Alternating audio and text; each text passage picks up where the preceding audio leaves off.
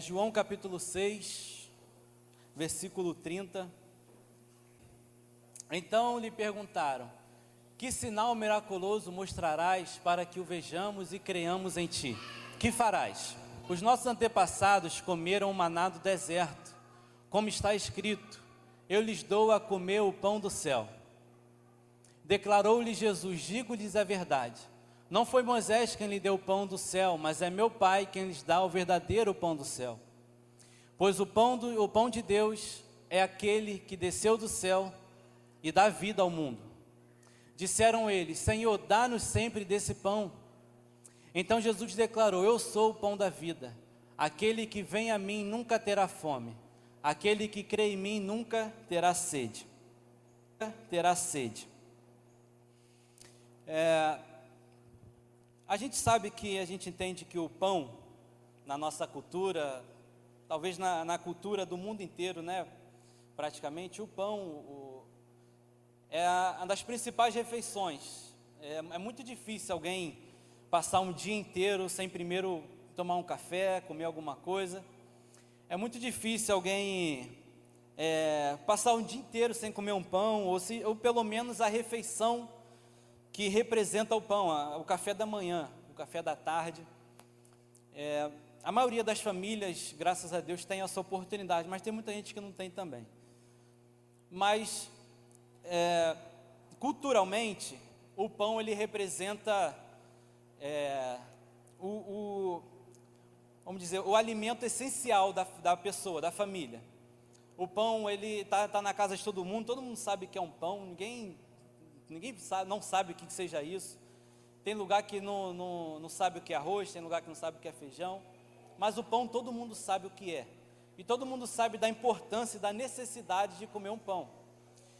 E na cultura de Jesus, eles já tinham essa, essa necessidade, eles já tinham também essa cultura do pão, de estar junto. Mas o, o comer o pão, o partilhar do pão era muito mais importante do que a gente é, entende hoje. Hoje, para a gente comer um pão é, é, bobeira, né? Comer um pão tem que comer para matar fome, qualquer coisa. Mas na época de Jesus, o comer o pão, o partilhar o pão, era, era é como se fosse você ter a intimidade com a pessoa, né? Comer com alguém era a mesma coisa que você ter parte com alguém, ou você ser parte de alguém. Então, por isso Jesus fala: aquele que come o pão comigo, ele se tem parte comigo. Porque se você não, não parasse para comer com aquela pessoa, você estava falando que essa pessoa não tinha tanta importância para você. Pelo menos uma vez na vida você tinha que parar com aquela pessoa, sentar, comer, o anfitrião dividir o pão, partir entre as pessoas, enfim.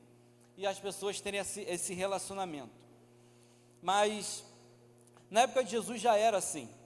Mas chegou um momento em que os discípulos e a multidão estavam atrás de Jesus Jesus estava pregando para todo mundo, e a Bíblia fala que tinha mais de sete mil homens, só homens, sem contar mulheres e crianças.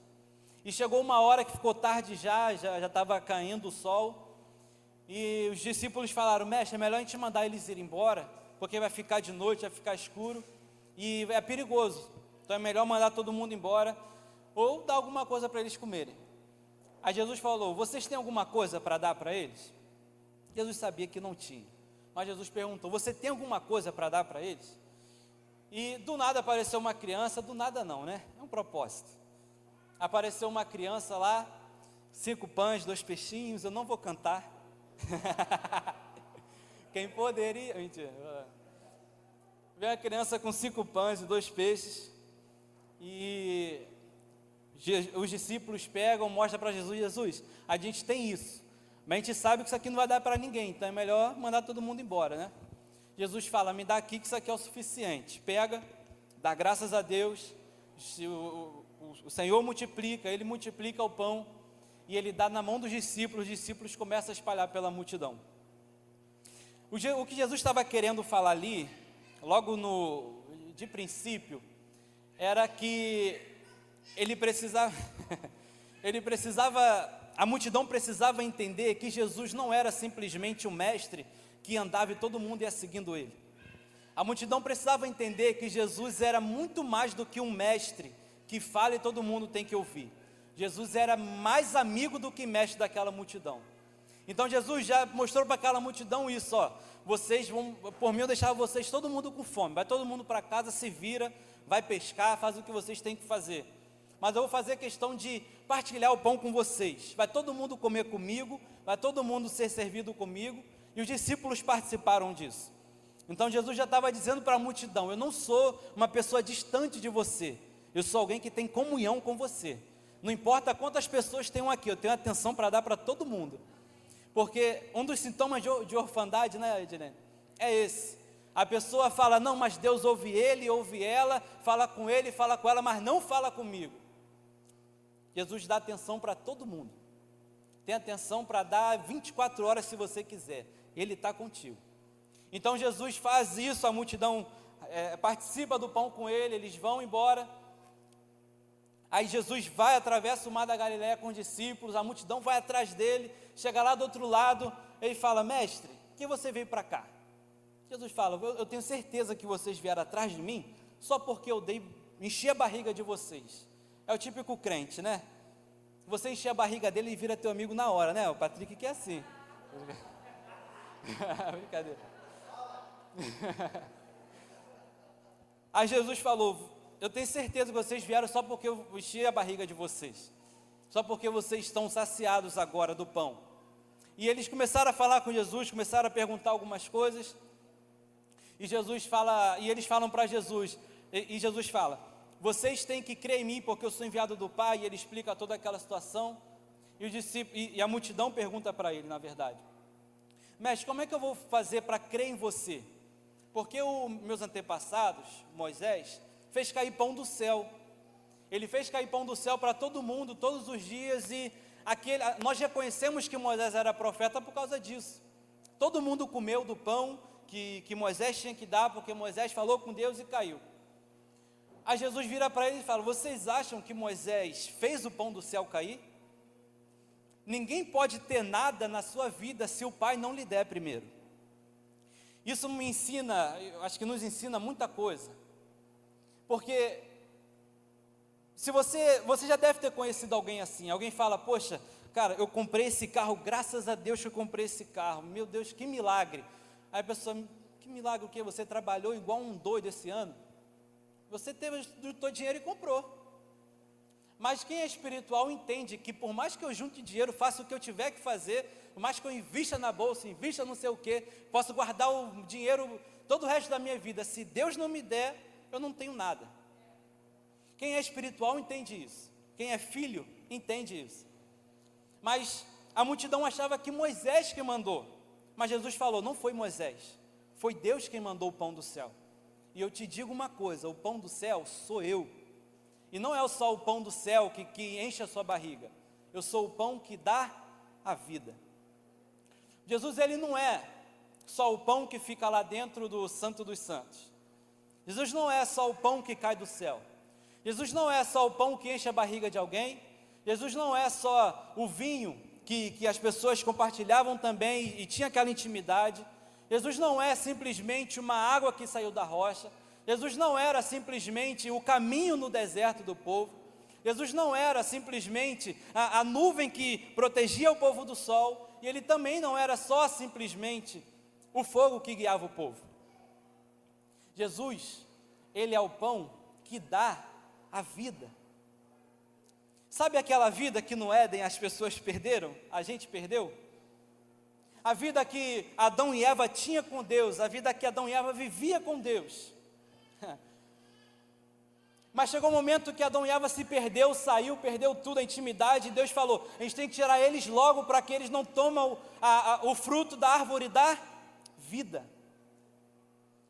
Mas Jesus se coloca como árvore da vida mais à frente. Então a árvore que Deus proibiu que, que, que Adão e Eva comessem lá atrás, Jesus lá no Calvário plantou essa árvore de novo. E ele daria, a partir dali ele falou: a, a, a vida que vocês perderam lá atrás, é a vida que eu estou dando para vocês agora. E não é uma vida que, que é adquirida por dinheiro, não é uma vida que é adquirida simplesmente por, por méritos, é uma vida que Ele dá.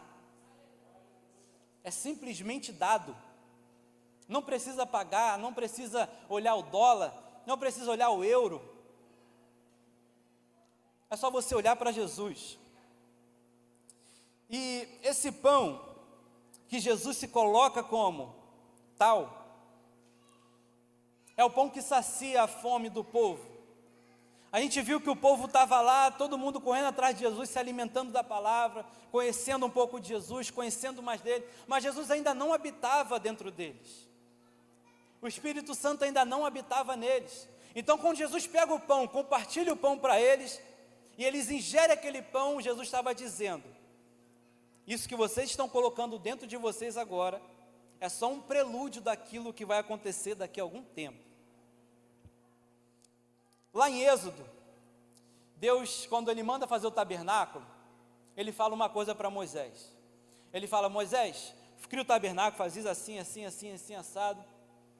Ele fala: para que eu habite entre eles.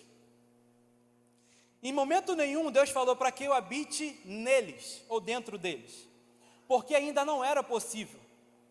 Não tinha um sangue, não tinha um sacrifício perfeito que permitisse que a gente fosse habitado pelo, pelo Pai por ele. Então ele criou o, o, o tabernáculo visando Jesus, tudo aponta para Jesus. É o candelabro fala de Jesus, fala do Espírito Santo. O pão da propiciação fala dele. Os doze pães fala de Jesus. O Santo dos Santos fala dele. A bacia de bronze, para a gente olhar para o nosso pecado quando a gente for fazer um sacrifício, fala dele. O sacrifício fala dele. Tudo fala dele. Mas ele ainda não habitava aqui ele ainda não, não comunicava com a gente aqui dentro. Quando ele tinha que falar com alguém, ele falava mesmo audível mesmo. Quando ele aparecia na terra, ele aparecia em teofania, através de um anjo, através de alguém, falava e sumia. Mas a partir de Jesus uma coisa mudou. O pão, ele não era só ingerido para o nosso estômago. A partir de Jesus, o pão que a gente recebe dele é o pão para saciar a nossa alma agora. É muito mais do que saciar a nossa fome. É muito mais do que encher o nosso estômago. É encher o nosso espírito da presença dele. É encher a nossa alma daquilo que nós temos saudade, que é a essência do Pai. A gente aprendeu nos DGs de jovens esses dias quem a gente era, quem Deus é, e quem a gente se tornou. Mas a gente viu, estudou um pouco, falou que lá no Éden, a gente recebeu algumas características de Deus. A gente pensa, a gente fala, a gente se comunica, a gente abraça, a gente chora, a gente sorri. Coisas que os animais não fazem. Ou pelo menos a maioria. O macaco fica. A hiena ri, Mas, vocês entenderam? Mas a gente é dotado de algumas características de Deus. Mas existe uma característica de Deus que a gente perdeu. E uma dessas características que a gente perdeu de Deus é a nossa essência 100% espiritual. Jesus, quando veio à Terra, ele era 100% homem e 100% Deus. E ele permitiu que com o sacrifício dele a gente pudesse também ser espiritual. A gente era, a gente sempre foi espiritual. Jesus, ele, Deus, ele soprou sobre nós o, o, o seu fôlego. Mas a gente perdeu uma boa parte dessa espiritualidade com Deus. Tanto é que a nossa alma sempre teve necessidade. Você que ainda não segue Jesus, você sabe. Tem alguma coisa faltando em você que você não sabe o que, que é. Você olha, você tenta fazer alguma coisa, não dá certo. Você vai para não sei o quê, mas você não se sente. Você fica com alguns homens, mas não adianta. Fica com algumas mulheres, não adianta nada. Enche a cara de cerveja, ri igual doido de madrugada. Chega em casa, vomita tudo e não adianta nada. É porque a sua natureza espiritual ainda está um pouco deturpada. Mas Jesus, quando ele se entrega ao Pai, quando ele abre os braços e fala que está consumado, e quando a gente entra agora no Santo dos Santos pelo convite que ele nos fez, a nossa espiritualidade é totalmente renovada. A saudade que a gente tem do céu não cessa, aumenta. A saudade que a gente tem de Deus, a necessidade de Deus, não cessa, ela aumenta. Mas a partir de agora, com a necessidade aumentando, a gente sabe quem encontrar e onde encontrar. Então, o pão que veio do céu, ele é para isso. Ele é para saciar a nossa fome, ele é para saciar aquilo que a gente tinha falta, é para saciar aquilo que a gente tinha alguma coisa, é para saciar aquilo que a gente tinha alguma coisa de errado dentro da gente. O pão que veio do céu, ele veio para isso. Para trazer de volta aquilo que a gente tinha perdido. Mas é interessante porque o pão que veio do céu, o pão de Deus, o pão que cai do céu, ele, como Jesus ensina na, na sua oração do Pai Nosso, ele é uma, um alimento diário. Por muito tempo, eu sempre quando eu lia a oração do Pai Nosso, eu sempre li o Pão Nosso, o pão nosso de cada dia nos dai hoje, e eu pensava, normalmente, né, naturalmente, nosso Senhor, eu tenho que pedir pelo pão realmente, o alimento, o café da manhã, o café da tarde, o almoço, a janta. A gente tem essa, a gente a primeira coisa que a gente pensa é isso. Muito tempo eu fiquei pensando só nisso. Mas depois eu comecei a entender que é muito mais do que isso. Tem a questão da, da, da cultura, a cultura deles era outra, a nossa é outra hoje. Né? Muitos deles viviam é, para trabalhar, para ganhar o salário no dia mesmo, porque não tinha esse negócio de ganhar no, no início do mês. Mas quando Jesus fala do, de a gente chegar diante de Deus, orar, falar com Deus, os discípulos falam: que, como é que fala para falar com Deus? Você fala com Deus, mas eu também quero aprender. E Jesus ensina, fala algumas coisas e fala: assim que você chegar a Deus, você fala: Eu quero o pão de cada dia. Deus, o pão de cada dia me dá. Amanhã, Senhor, eu quero o pão de cada dia. Depois de amanhã, o pão de cada dia, por favor. Depois de amanhã, Senhor, o pão de cada dia que você prometeu. Depois, no outro dia, semana que vem, Senhor, o pão, me dá o pão de hoje também. Perceba que Jesus não ensinou a gente chegar diante de Deus e fazer uma oração, Senhor, o pão dessa semana. Eu preciso do pão dessa semana. Até domingo, por favor. Segunda eu faço outra oração. Jesus não ensinou a gente a fazer a oração do mês, Senhor, o pão desse mês, por favor. Ele falou: é o pão de cada dia, todo dia, todo dia você precisa chegar diante de Deus e pedir uma porção do que Ele tem para te dar. Você precisa todo dia chegar nos pés dele, Senhor, o que você tem para mim hoje? Eu quero. Senhor, o que eu tenho necessidade hoje, eu quero que você me dê. O que eu não consigo hoje, eu quero que você é, providencie para mim. Mas esse pão, ele é muito mais do que físico, é um pão espiritual. Jesus ele poderia nos ensinar a pedir um pão do ano, mas ele fala para a gente todo dia chegar diante dele e pedir o pão, a porção, a intimidade, o compartilhar. O que, Deus, o que Deus quer, o que Deus precisa da gente é que a gente chegue diante dele e fala: Senhor, eu quero o pão de hoje, o que, que você tem para mim? O que, que você tem para falar para mim? O que, como que a gente vai fazer para se relacionar hoje? O problema é que muita gente já perdeu isso. O problema é que quase ninguém, para ser sincero, faz mais isso. As pessoas não conseguem chegar diante de Deus todos os dias. Porque todos os dias é uma preocupação diferente na cabeça, que pensa em tudo, menos em pedir o pão diário para Deus. A pessoa pensa em tudo, menos pedir para Deus falar com ela aquele dia, aquela hora, todos os dias. As pessoas pensam em tudo, menos em Deus. Aconteceu isso com Elias.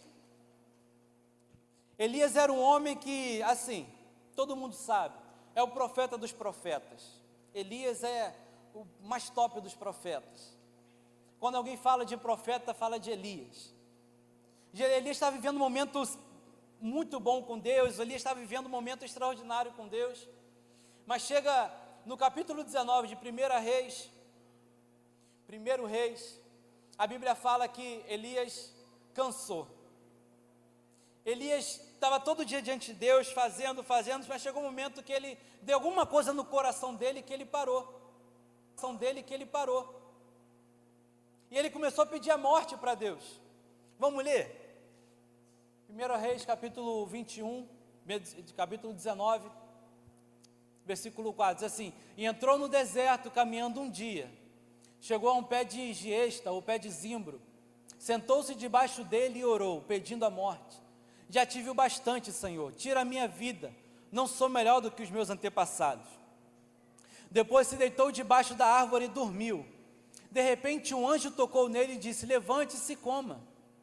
Elias olhou ao redor e ali, junto à sua cabeça, havia um pão assado sobre brasas quentes e um jarro de água. Ele comeu, bebeu e deitou-se de novo. O anjo do Senhor voltou, tocou nele e disse: Levante-se e coma, pois a sua viagem será muito longa. Então ele se levantou, comeu e bebeu. Fortalecido com aquela comida, viajou 40 dias e 40 noites, até que chegou a Horebe, o monte de Deus. Elias estava desanimado, Elias estava abatido. Chegou a mensagem para ele. Um mensageiro foi entregar a mensagem para ele, falando: Jezabel mandou falar que os deuses dela vão matar ela. Ela fez um voto que matem ela se amanhã, de manhã, você não vai estar morto. Elias, um homem que tinha vencido, acabou de vencer mais de 400 profetas de Baal. Deus acabou de responder ele, fez um, o fogo descer, ele fez um, algo sinistro acontecer. Ninguém nunca viu isso. Só Elias e aqueles, e aqueles homens que estavam ali. Mas Elias chegou um momento que chegou uma mensagem para ele e desanimou. Acabou com tudo, acabou com ele, acabou com a carreira dele, e ele falou: Senhor, eu quero morrer, me mata, eu não aguento mais, eu não sou melhor do que meus pais. Primeira coisa, ninguém é melhor do que ninguém, todo mundo está correndo a sua corrida. Segunda coisa, o que Deus tem para a vida da Edilene não é a mesma coisa que Ele tem para a minha vida. Existem propósitos diferentes num propósito final em comum. Todo mundo vai para o mesmo lugar, o mesmo propósito, é o céu, é o Pai, é intimidade, é pregar o Evangelho, é todo mundo lá. Mas cada um vai correr a sua corrida. Então Elias, ele parece que não entendeu isso, ele queria se comparar com alguém. Eu não sou melhor do que meus pais, me mata, eu quero morrer. Desanimado, cansaço, pensou em desistir. Mas tem muita gente assim hoje também já tem muita gente que já viveu muita coisa extraordinária com Deus. Tem muita coisa, tem muita gente que já, já viu Deus fazendo muita coisa para ela, na vida dela, na vida do seu familiar. Mas a pessoa desanimou. Ela está estagnada, está parada, ela desistiu da vida espiritual. Mas hoje Deus está mandando um anjo do seu lado tocar em você, igual tocou em Elias, para falar: levanta e coma, tem um pão te esperando aqui. Tem um jarro de água aqui te esperando, você precisa se alimentar. Você acha que acabou para você, mas eu estou falando que não acabou para você. O que Deus está falando para Elias, Elias, você pode decretar o que for para você, só vai valer o que eu decretar para você. Você deve ter pensado, Elias, acabou, eu não sou melhor do que ninguém, eu, eu fracassei. Para mim, você não é um fracassado. Existe uma caminhada muito longa para você. Levante, coma, se alimente, enche a barriga, enche o espírito. O Espírito Santo ele tem colocado para você hoje uma bandeja de comida aqui. E ele está te oferecendo para você aceitar essa comida que ele está te oferecendo. O problema é que vai de cada um aceitar o convite do mordomo ou não. Ele está com a bandeja, com a mãozinha para trás, falando para você: coma. E o que eu tenho para você é muito grande. Não sei por que você parou, mas eu estou te dando uma nova chance. Come de novo, se alimente de novo. O pão que que deu a, a, a alegria de volta a Elias, é Jesus hoje te convidando de novo. O pão que Elias precisou comer para caminhar mais 40 dias, mais muita coisa, para ver Deus de novo no Monte Horeb, no Monte de Deus. É Jesus hoje te convidando para você comer dele de novo, participar da comunhão com ele de novo, e você viver de novo aquilo que você estagnou na sua vida. O pão de Deus, o pão que nos alimenta, é o pão que nos dá de novo a vida, é o pão que nos dá de novo a alegria. Existem pessoas que estão fracas, igual Elias, pensando em desistir. Mas existem pessoas também que já desistiram de tudo. E eu falo das pessoas que estão distantes de Deus mesmo. Das pessoas que não, não, ou não conhecem a Deus, ou já conheceram a Deus e decidiram trilhar outro caminho. Aconteceu uma história muito interessante. O livro de Ruth, capítulo 1, o versículo 1, vamos ler?